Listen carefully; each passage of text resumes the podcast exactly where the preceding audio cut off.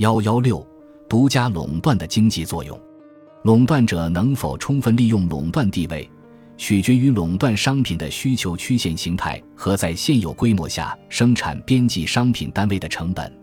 只有在以高价出售较少的商品，比以低价出售较多的商品能产生更大利润的条件下，才有可能适用垄断政策的特殊原理。但即便如此，也只有在垄断者找不到获取更高利润的方法时才会适用。如果垄断者能够根据买方的购买力将其分类，这对他最有利可图，因为那样他就能分别利用每一类买主的购买力，向他们分别收取最高价。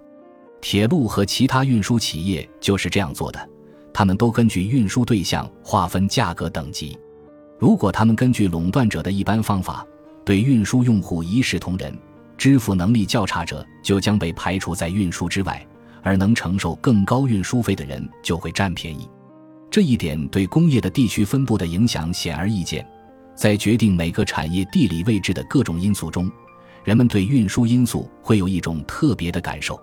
在评价垄断的经济作用时，我们必须把研究限定在限制商品生产的那类作用上。这种限制的结果不是使产量更少，因限制生产而闲置的资本和劳动，肯定会在其他生产中找到出路。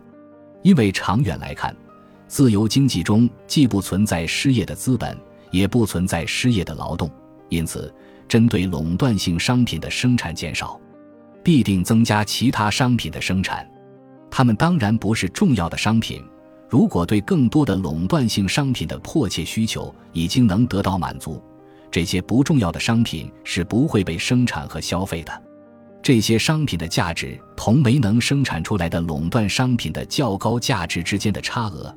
便是垄断给国民经济造成的福利损失。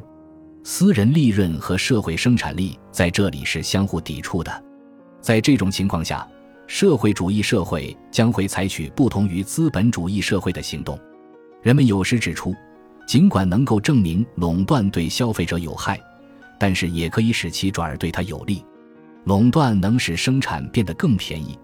因为它消除了一切竞争费用，适应大规模经营，享受劳动分工的全部好处。